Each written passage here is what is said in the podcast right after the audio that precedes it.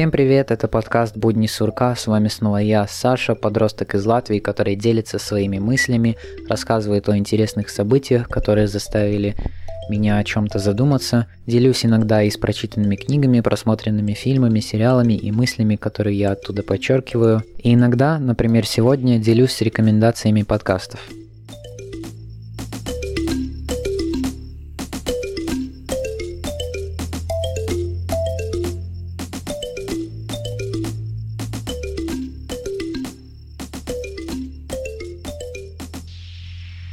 Я не помню, рассказывал ли я вам, но мне кажется, что нет, и поэтому сейчас в самый раз об этом вам рассказать. Дело в том, что наша школа одна из трех или пяти школ в Латвии, в которых начинают преподавать такой предмет, как Valsaisardzības mācība.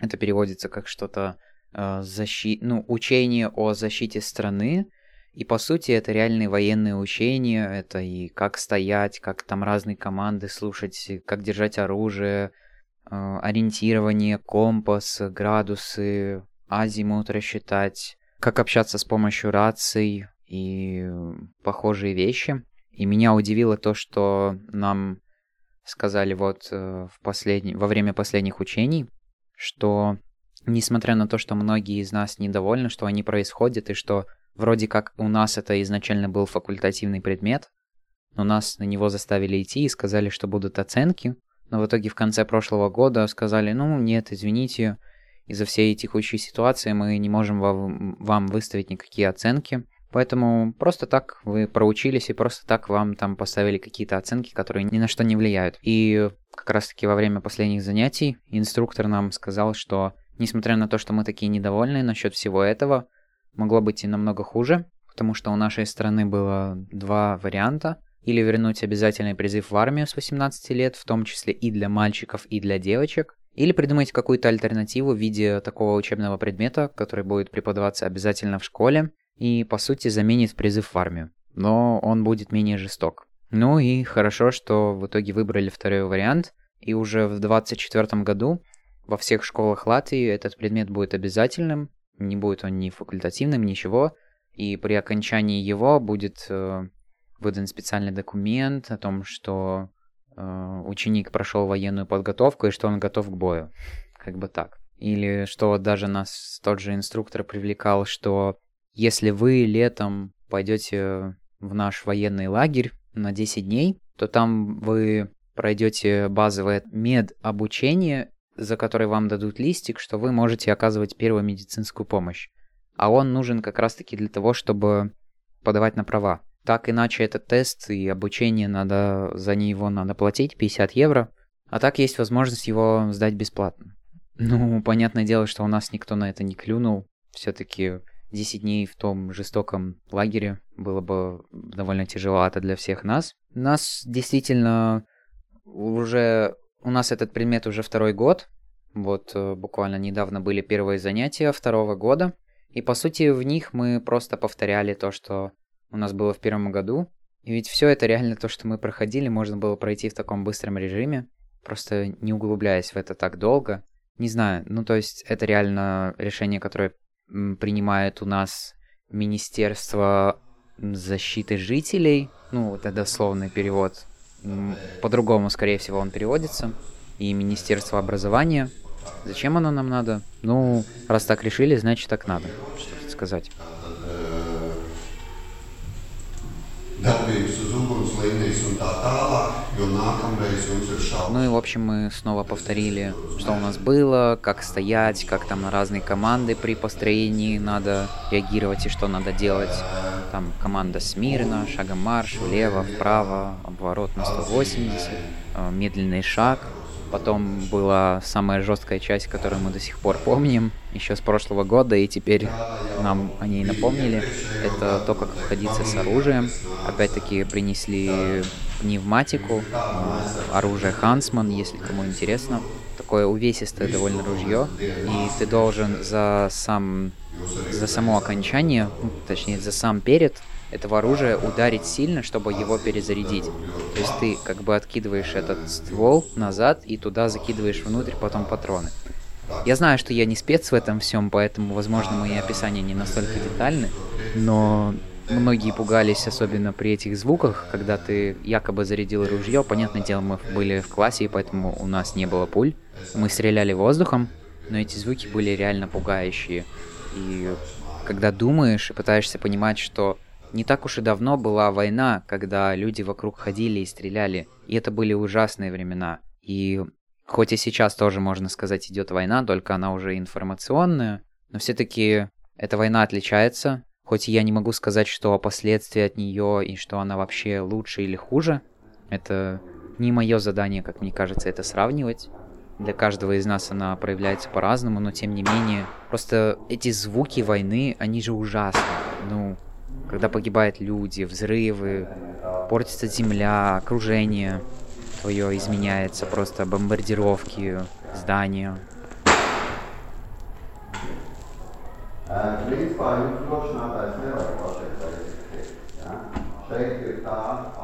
И особенно хорошо эту мысль мне подогрело то, что буквально недавно случилось у нас в поселке. Первый раз в жизни, у нас тут и многие те, кто давно живут, говорят, что первый раз в жизни вообще здесь проходили какие-то военные учения. Они проходили на выходных, в субботу и воскресенье. То есть просто реально люди просыпались из-за того, что были слышны выстрелы, какие-то взрывы. Но это было, наверное, в километрах двух-пяти от нас. Потому что я, кстати, недавно нашел действующую военную базу у нас э, в районе. И вот я сразу понял, что обучение проходит там. Но потом я удивился, потому что военные начали ходить здесь. И звуки уже стрельбы были слышны еще громче.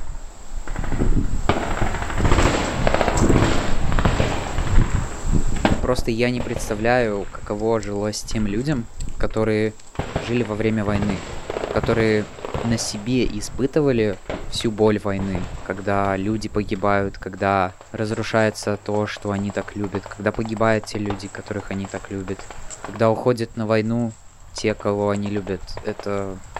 Я не могу это сравнивать, потому что я этого толком не понимаю, я не жил в те времена, но э, такие события просто заставляют меня задуматься, а что вообще было с теми людьми. Я понимаю, что я не могу это себе представить. И что скорее я благодарен за то, что вообще сейчас все хорошо. Благодарен, конечно же, тем, кто защищи защищали наши земли, и что все закончилось миром в итоге. Хоть и конфликты неизбежны, и войны повторяются, и в том же январе, в начале этого года, было прям ощущение, что вот-вот начнется Третья мировая, но нет, все обошлось. И я не могу сказать также, что то, что нам учат в этих военных учениях в школе, что это что-то ненужное. Ну, то есть построение в армии, я не знаю. Я же в армию не пойду, воевать я тоже не пойду, поэтому я не понимаю, зачем мне это надо. Ну, держать ружье, ну, может быть. Пользоваться компасом и картой, да, это может быть полезно. Навыки выживания тоже может быть полезно. Ориентирование также. Навыки радиосвязи, не знаю, может быть, но скорее всего нет. И дело в том, что нам даже не дают выбора. Это по сути, это по сути такая ситуация, и мы, нахо... и мы ее заложники. Так как мы живем в стране, которой не хватает военных, которые смогли бы отстаивать нашу родину, приходится каждого ученика учить этим навыкам, чтобы они были готовы в какой-то аварийной ситуации защищать свою страну. И мне кажется, что у нас даже не так это афишируется, когда происходят разные учения где-то. Ты только просто от кого-то это можешь узнать или сам на себе вот такое испытать, когда у тебя непонятно почему ездят машины с пулеметами, военные бегают, ложатся, прицеливаются оружием, тренируются. Это же ужасно. Интересно представить, Будут ли когда-либо войны космосе, когда мы станем цивилизацией второго уровня или первого хотя бы, потому что сейчас мы даже не цивилизация первого уровня, потому что мы не можем использовать всю солнечную энергию, всю энергию от нашей звезды и преобразовать ее в пользу, в полезную работу. интересно, будут ли войны между другими цивилизациями в космосе, между теми же людьми, марсианами, то есть теми же людьми, которые потом переселятся на Марс, или людьми, которые живут на астероидах. Я даже помню, был какой-то сериал где описывался возможный сценарий, что люди, которые живут на астероидах и добывают там ресурсы, они несчастные, они как бы как рабы, и они решают восстать против Земли, против Марса и людей, которые находятся там. И я не знаю, как выглядит война в таком случае, но дело в том, что она не выглядит так, как описано в большинстве фильмов, что какие-то лазеры летят, что такие взрывы есть, так как в космосе нет воздуха, по сути это только такой вакуум, то такие, такие взрывы там просто невозможны. Я просто хочу, чтобы вы вспомнили, что хорошо, что все так, хорошо, что нет войны. Да, есть у многих из нас трудности, которые надо переживать до сих пор, но по крайней мере мы живы, целые, здоровы, и у нас все хорошо. Ну, опять-таки, относительно хорошо. Но если мы будем стараться общими усилиями, то все будет еще лучше. Так что мы живем в прекрасном мире.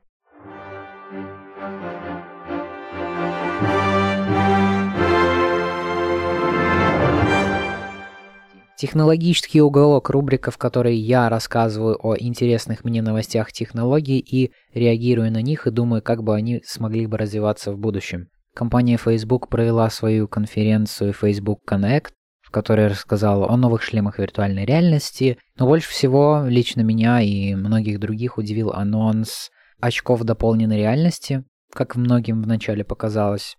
Но в итоге оказалось, что это не совсем очки дополненной реальности, потому что, как пишет разная пресса, это скорее умные очки, которые должны нам в скором будущем заменить умные часы, и в каком-то роде и телефоны. Уже сейчас в Америке сотрудники компании Facebook носят эти очки, тестируют их, и таким образом, когда они смотрят на разные объекты, на места, которые они посещают, они как-то сканируются внутренним программным обеспечением и добавляются в базу данных, чтобы все было сохранено, и такое своеобразное тестирование они проводят. И интересно, тоже, опять-таки, как все было показано в промо-ролике. Хочется надеяться на то, что они покажут что-то интересное, несмотря на то, что такие проекты, как э, Snapchat Spectacles, это что-то было для масок от Snapchat, или Google Glass, э, или что-то было похоже и у Амазона. Но пока эти проекты не взлетают, э, планы Facebook звучат довольно грандиозно, и что, как они заявили, это скорее именно умные очки — которые пока будут для кого-то, может быть, казаться очками дополненной реальности, но настоящие очки дополненной реальности будут представлены чуть позже, потому что они сейчас в разработке, и это не такая вообще легкая технология для создания, чтобы все это подтвердить, чтобы все это протестировать, но мне нравится сам концепт вообще этих очков, и многие в интернете начали говорить о том, что вот, компания Facebook нашла очередной способ, как собирать наши данные, теперь вы будете носить очки, и они будут незаметно снимать разных людей, сопоставлять их профили в социальной сети, вводить собственную память, потом эти данные кому-то как-то продавать, запоминать, с кем вы и как контактировались, как вы разговаривали и разные другие данные, которые на самом деле не должны продаваться никому. Ведь всем нам известны эти скандалы с компанией Facebook с утекшими данными и что вообще в итоге произошло. Но мне интересно посмотреть это на эти очки именно как на технологию. Ну, то есть представьте, что вам реально не нужен будет телефон, вы будете смотреть, и, допустим, не знаю, вы увидите какое-то незнакомое вам растение, незнакомый вам цветок, гриб, тоже, кстати, интересно для грибников. И так как очки будут подключены к интернету, они сразу смогут распознать этот объект и сказать вам, этот гриб ядовитый или нет, стоит его брать или нет. Может быть, вы нашли какой-то редкий гриб, который никогда не собирали, хоть и видели раньше, просто считали, что он ядовитый. А тут с помощью очков узнали, что он классный и что с помощью него можно сделать чай. Ну, это так, такие э, примеры из головы. Лучше всего это именно про взаимодействие.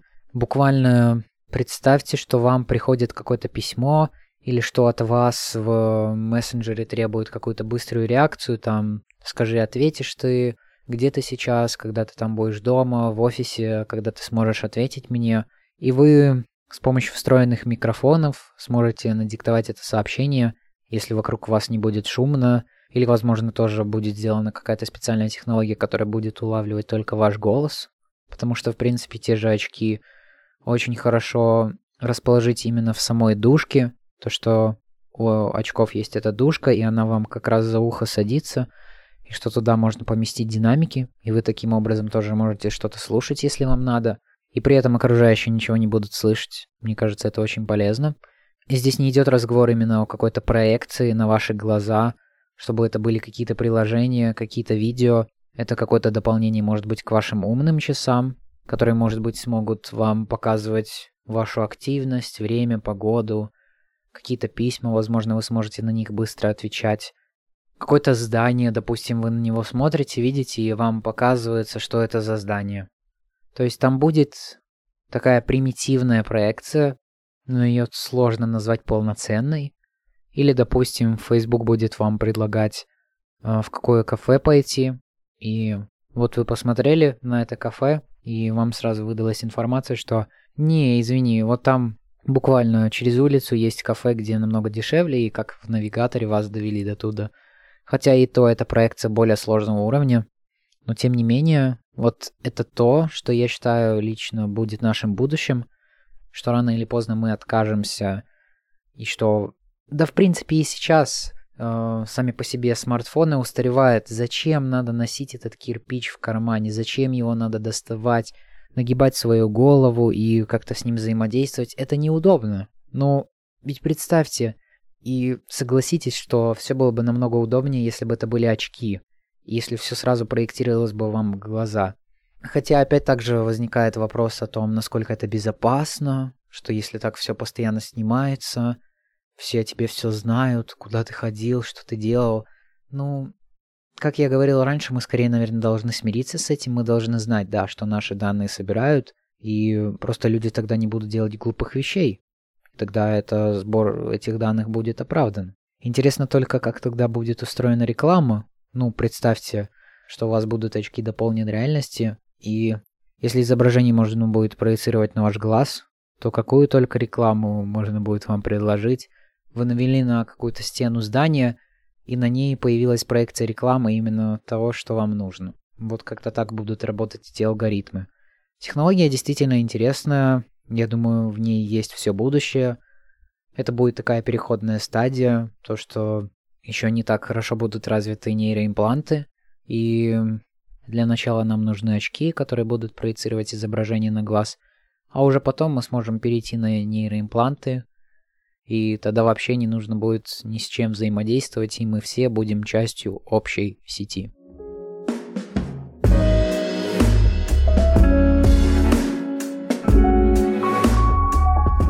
Так как действительно сейчас меня ничего кроме школы не окружает, именно поэтому она у меня в принципе так часто и в голове, и именно о ней я чаще всего сейчас рассуждаю, размышляю, и я на днях подумал, что ну, нельзя сказать, что это проблема именно конкретно моей школы. Мне кажется, это проблема именно самой по себе системы образования.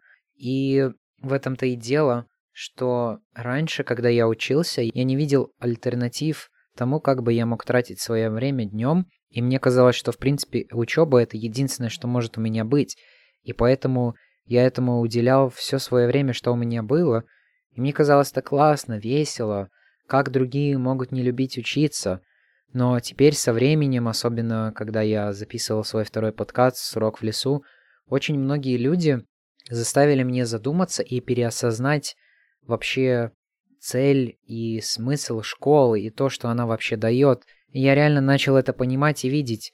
Зачем мне знать некоторые формулы, которые есть в химии? Зачем мне знать что-то, что есть в биологии, там, какие органоиды есть в клетке живых существ. Я не вижу в этом особого смысла. Особенно если я хочу связать свою профессию с инженерией, уж тем более космической. Зачем мне надо знать такие тонкие нюансы? Они просто ни для чего не нужны. И за эти последние две недели я реально понял, что мне в школе скучно. Мне очень скучно и очень тяжело выдержать там уроки. Просто реально сидеть на месте и учиться. Не в плане того, что что-то новое узнавать. На некоторых уроках бывают действительно интересные дискуссии, и даже из некоторых уроков у меня рождаются темы для подкастов, о которых очень даже интересно порассуждать. Или вот как сегодня был довольно интересный пример вообще о осмыслении себя, о том, кто ты есть, о твоем призвании, о личности. И все это было на уроках русского языка. Мы читали лишь один небольшой текст, и в классе развилась такая дискуссия, хоть и в ней активно участвовало только 4 человека из 20 присутствующих, но тем не менее это тоже было очень интересно, полезно и занимательно. Но все-таки больш... большее количество времени это какие-то не до конца понятные знания, которые уже ну, реально, наверное, больше века преподают без особых изменений, что вы просто сидите и изучаете одну конкретную программу. И все. И почему нельзя что-либо изменить? Что...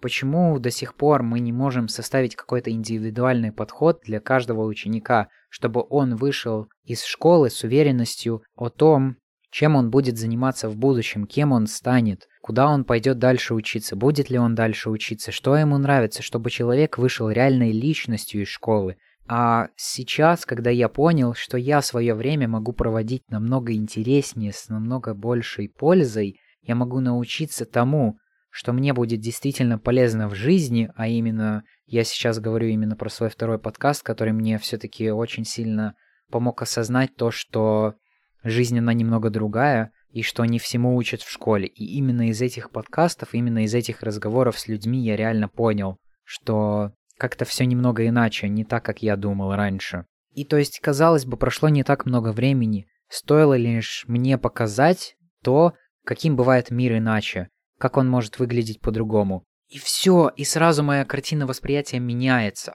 И это еще и связано с тем, что, в принципе, в этом возрасте мой мозг пластичен, и что я часто могу менять свои мнения, может быть, то, что там еще гормоны шалят. Но ведь это не единственная проблема школы.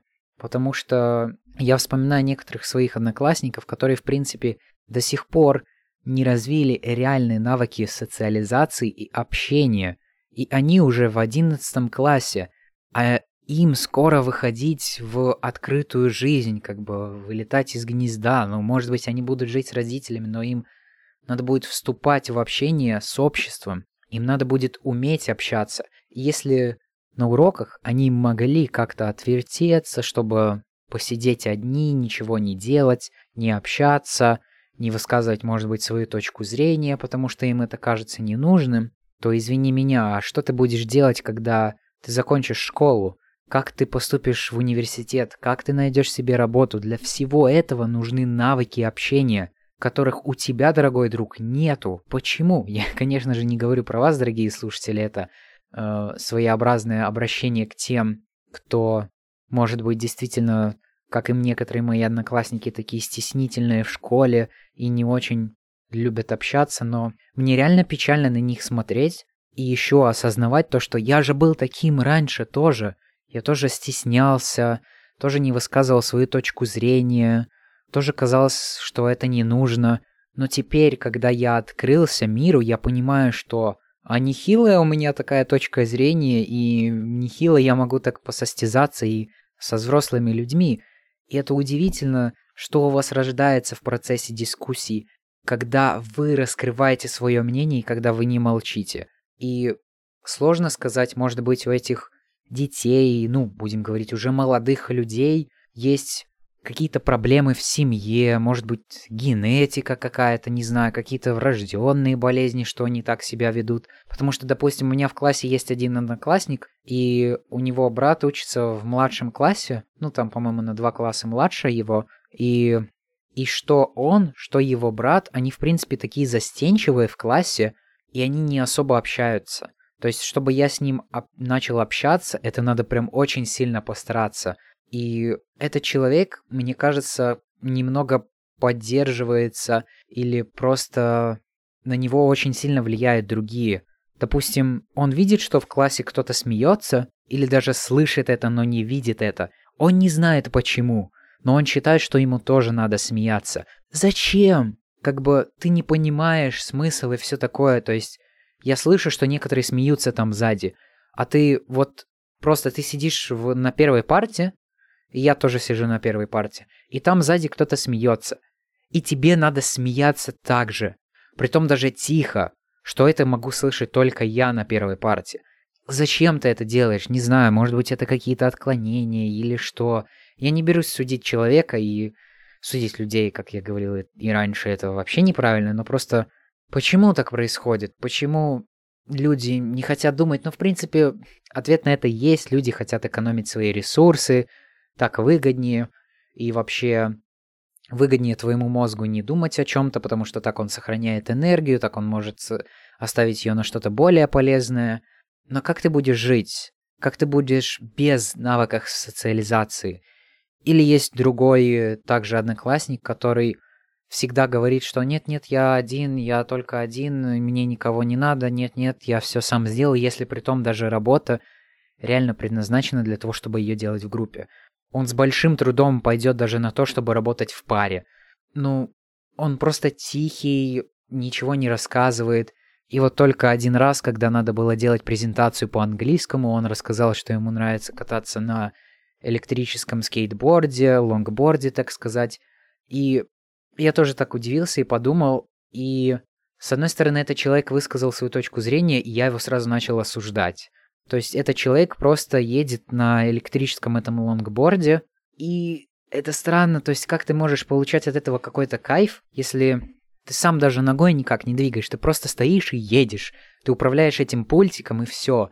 Ты не управляешь своим движением механически и физически. За это тебя делает электрическая энергия и те батареи, аккумуляторы, которые там есть. Ты не тот, кто взаимодействует с этим транспортом.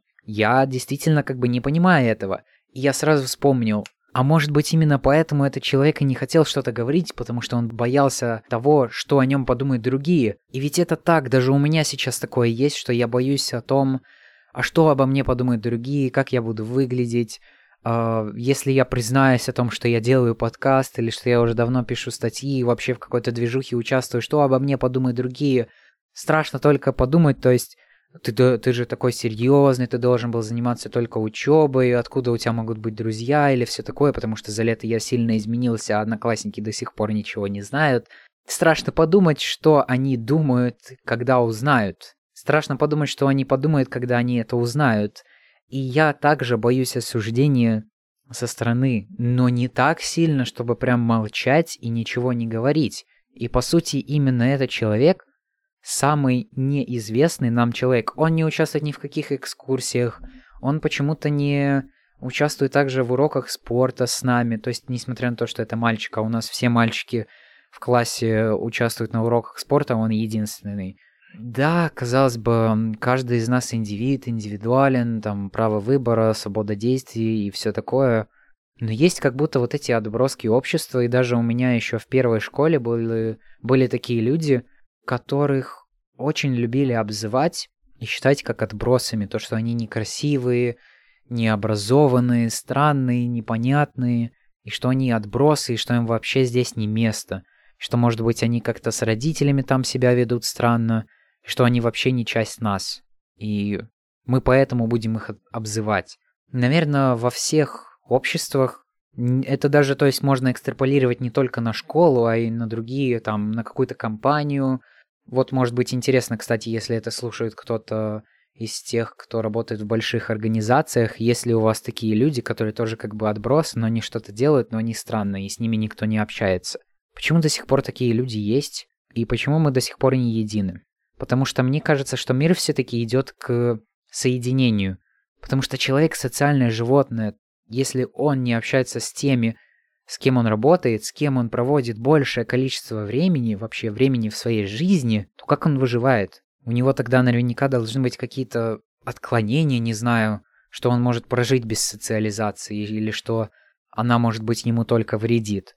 И вот если бы была школа, которая специально предназначена для таких людей, представьте, как бы они себя чувствовали там. Им же было бы намного легче. Или если бы в школу в класс нас не сували, как просто разных людей, нам надо было бы как-то уживаться. А если бы мы приходили в класс к людям, у которых есть похожие интересы, которым нравятся такие же предметы. Да, это есть в некоторых техниках, техникумах или в школах с разными уклонениями. В принципе, что-то похожее делается и даже сейчас у нас в школе, но, правда, нас это почему-то не коснулось, как всегда. А вот десятый класс, который сейчас пошел, это затронуло, что они могут выбрать два направления. Это или э, изучение языка и искусства или предпринимательства. По сути, если вы учите языки и искусство, то вам не надо учить физику, химию, биологию и такие предметы, а в предпринимательстве вам это нужно. Это отдельный разговор, и это тоже странная такая вещь, то, что так их разделяют. И тоже там, в таких направлениях, тоже могут быть разные люди. А если это есть какие-то школы с техническим уклоном, то там по-любому будут люди у вас в классе или у вас в курсе с плюс-минус похожими интересами. И тогда вам уже ужиться намного легче, намного проще. Вы больше получаете удовольствие от учебы, потому что с рядом с вами люди, которых вы как бы почти понимаете, и у вас есть какие-то схожести и точки соприкосновения. В принципе, эти точки соприкосновения есть у всех подростков, даже когда они есть в классе. Ну, может быть, есть какие-то исключ- исключения в виде там отдельных классов, отдельных школ. Но, тем не менее, хотелось бы верить и быть уверенным, что будущее поколение или дети, которые уже сейчас учатся в первых классах, что они будут учиться по-другому, а не так, как мы. Что они будут учиться иногда стоя, во-первых, то, что лично меня раздражает, то, что они будут учиться на природе, то, что им вообще будет веселее учиться, и что они будут приходить в школу не просто за знаниями какими-то непонятными, которые описаны в книге, которые вроде как описывают природу нашего мира, но при этом непонятно куда и как их можно применять. Было бы лучше, если бы в первую очередь учили навыкам социализации и общения, потому что лично на мой взгляд это одно из самых необходимых вообще качеств и знаний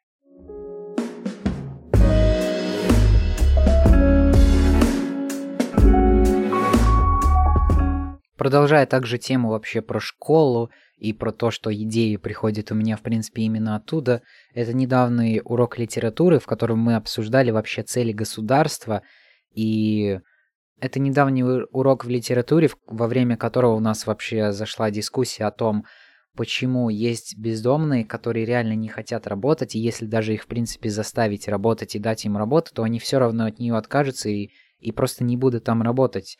Я объяснял учительнице, что в принципе цели государства это о том, чтобы обеспечить людей и о том, что заботиться как бы о них и предоставить им рабочее место, и чтобы они приносили пользу государству.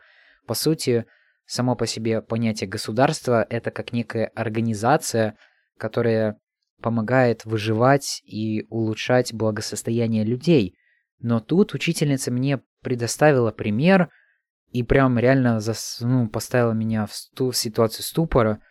Есть бездомные люди, которые не хотят работать. Даже если ты им дашь деньги, работу, хорошее рабочее место, они просто не хотят. Они хотят жить на улице. Одно дело, когда это какие-то э, отдельные экономические штаты или города. Допустим, я сейчас могу ошибаться, но, допустим, в некоторых э, странах Америки, в некоторых городах людям действительно выгоднее просто бомжевать и просить э, какую-то еду, какую-то воду, какое-то жилище, и им это реально могут предоставить безопла- бесплатно, нежели им трудиться и реально выживать потом, когда они получат работу.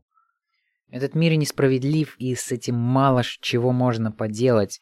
И потом я решил вообще поизучать больше, какие все-таки реально цели государства и реально правильные ли цели я тогда сказал на уроке. И, в принципе, то, что я нашел, это э, следующая цель, что государство должно обеспечить сохранность самого себя и вообще э, сохранность всего общества.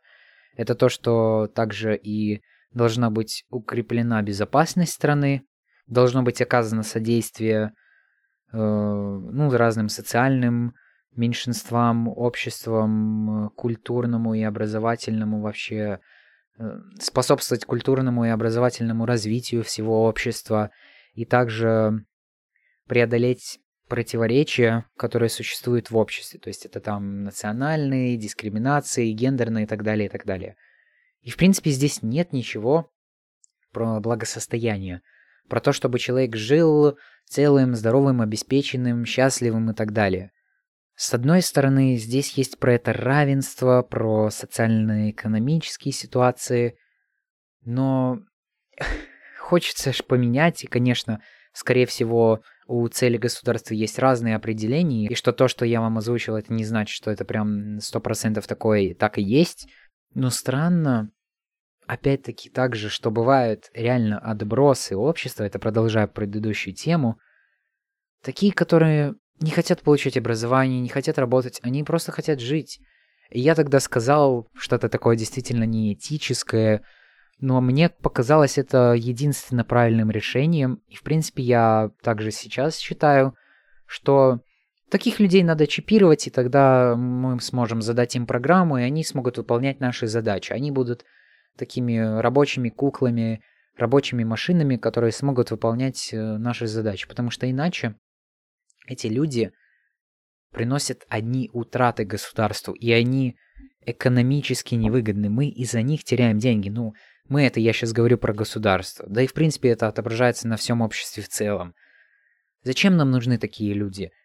И да, здесь надо дать понять человеку, чем он хочет заниматься, и показать ему стимул работы, что есть вот такое занятие, и что ты можешь на нем работать, зарабатывать, жить счастливо и не просто работать, а реально получать удовольствие от своей работы и не делать постоянно какую-то рутинную работу, а чтобы у тебя была разнообразная работа.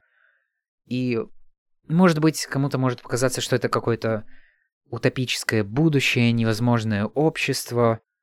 Но представьте, что... Что если это реально произойдет? Что если мы окажемся в таком обществе, и в принципе мы к нему движемся, вопрос только когда это будет. Ну вот реально мне интересно узнать, узнать у вас, как вы считаете, должны ли вообще существовать такие отбросы общества, и нормально ли это, когда человек не хочет в принципе работать, он хочет бомжевать реально. Понятное дело, что у нас есть свобода выбора, и все мы такие свободные, но ведь мы живем в мире, в котором каждый из нас должен приносить пользу. Хотя, опять-таки, почему должен? Может быть, не должен, может быть, должно быть как-то иначе. Не знаю, это очень тяжелый вопрос, от которого у меня даже сейчас уже мозги кипят. Но тем не менее, он не менее интересный, ведь хочется как-то самому решить эти проблемы или подумать в голове об этом, остановиться и представить. А что было бы, если бы не было таких людей? А что было бы, если бы были только такие люди? Ну, понятное дело, тогда был бы хаос. А интересно, если бы не было бы таких людей, то, возможно, был бы какой-то дисбаланс, и эти люди, ну, как-то что-то балансировали. И вообще, чья вина, что появляются такие люди? Это проблема семьи, проблема того окружения, в котором вырос этот человек, что он не хочет ничего делать. Почему такие люди вообще появляются? И Должны ли быть вообще такие люди в нашем обществе?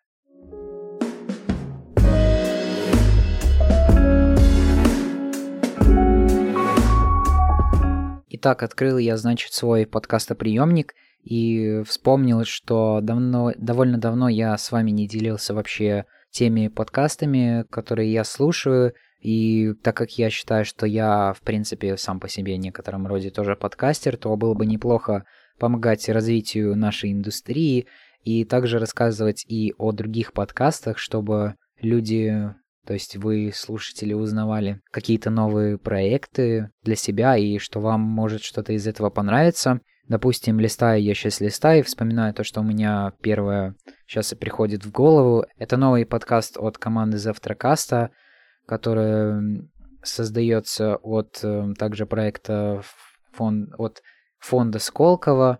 Как я помню, тоже что-то слышал, что были разные плохие слухи насчет Сколково, что это вроде как что-то научное или что-то технологическое, что есть в России, но при этом оно ничего не делает и только тратит деньги.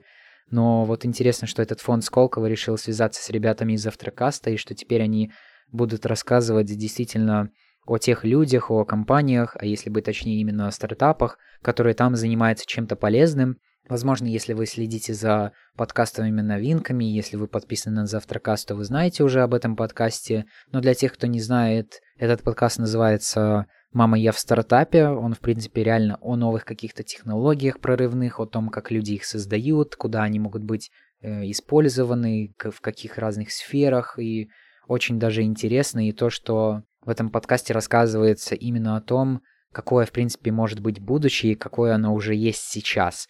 И несмотря на то, что там вышел, в принципе, только один эпизод, я уверен, что я буду слушать его с удовольствием, и особенно когда вспоминаю, что этим занимаются люди, такие приятные личности, которые ведут тот самый Завтракаст. Подкаст от э, Soundstream э, студии, тоже компании, которая занимается и производством, и продюсированием подкастов, их оформлением. У них есть очень классное приложение, через которое их можно слушать. Э, в начале августа появился у них новый подкаст, который называется «ЗОЖ. Правда и ложь». Он о здоровом образе жизни, о разных мифах, которые связаны с здоровым образом жизни, о том, что это вообще за индустрия, о правильном питании, о спорте, ну, в принципе, о том, что связано с здоровым образом жизни. Это и... Также там был классный выпуск про вообще информацию о том, как вы ищете вообще что-то подобное, про сон, про, сердечно-сосудистую систему. И особенно мне нравится заставка и интро у этого подкаста.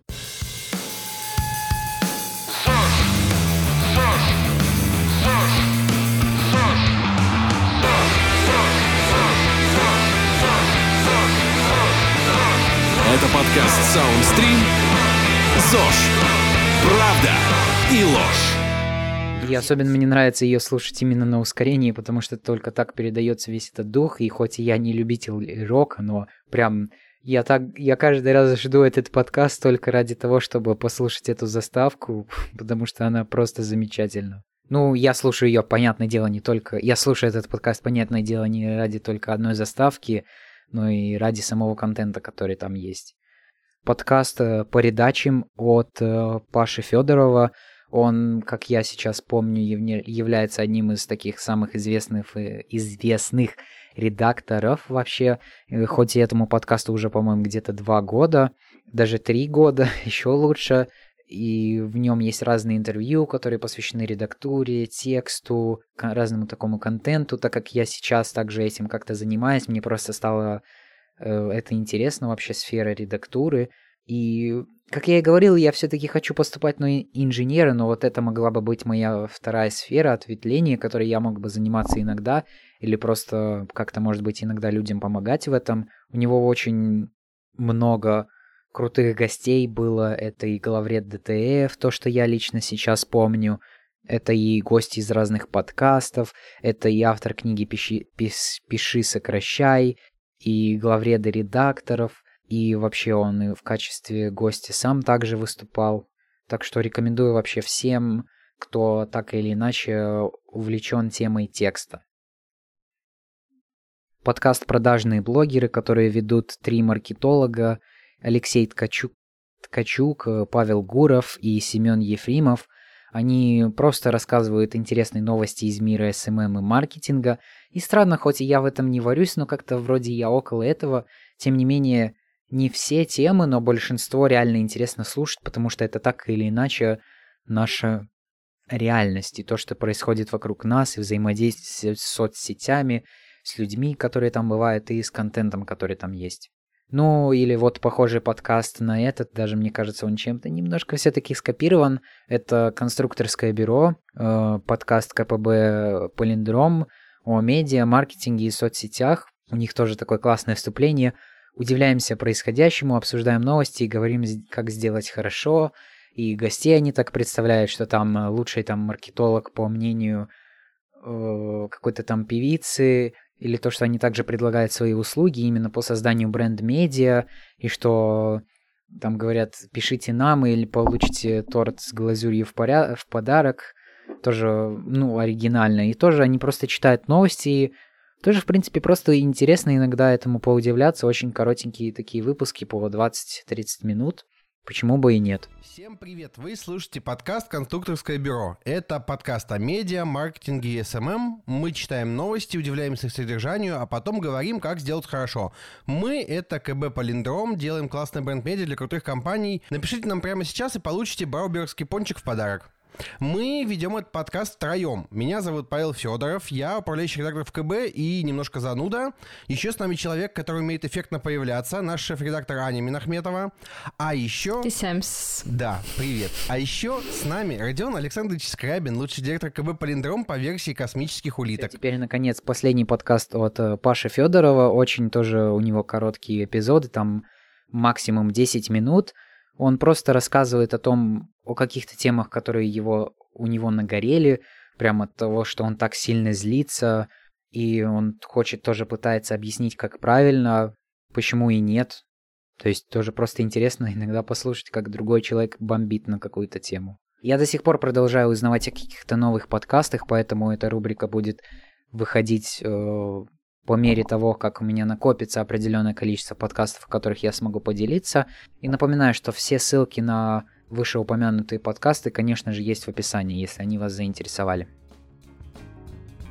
Огромное спасибо тем, кто дослушал до этого момента. Знаете, что вы большие молодцы и вас на самом деле меньшинство. Напоминаю, что подкаст «Будни сурка» можно слушать на всех платформах Apple Podcast, Google Podcast, Pocket Cast, CastBox, YouTube, ВКонтакте, Soundstream, Яндекс Музыка. Обязательно оставляйте свои отзывы, если вам есть действительно что сказать об этом подкасте. Если вы также хотите помочь мне в том, чтобы об этом подкасте узнали и другие люди, вы можете оставлять свои комментарии в YouTube, просто свою обратную связь, какую-то реакцию, может быть, вы что-то хотите сказать о одной из тем, которая была сегодня озвучена. А также в описании есть ссылка на бота в Телеграме, которому вы можете задать свой аудио вопрос или текстовый вопрос. И в зависимости от того, насколько он будет интересным, я на него отвечу и могу вставить также и в подкаст. Таким образом, вы можете влиять на содержание данного подкаста. Не забывайте смотреть ссылки в описании, там есть полезные рекомендации подкастов, о которых я сегодня говорил и также мои соцсети, если вам интересно, что я делаю на других платформах. Еще раз вам спасибо, что вы есть. Удачи вам и пока!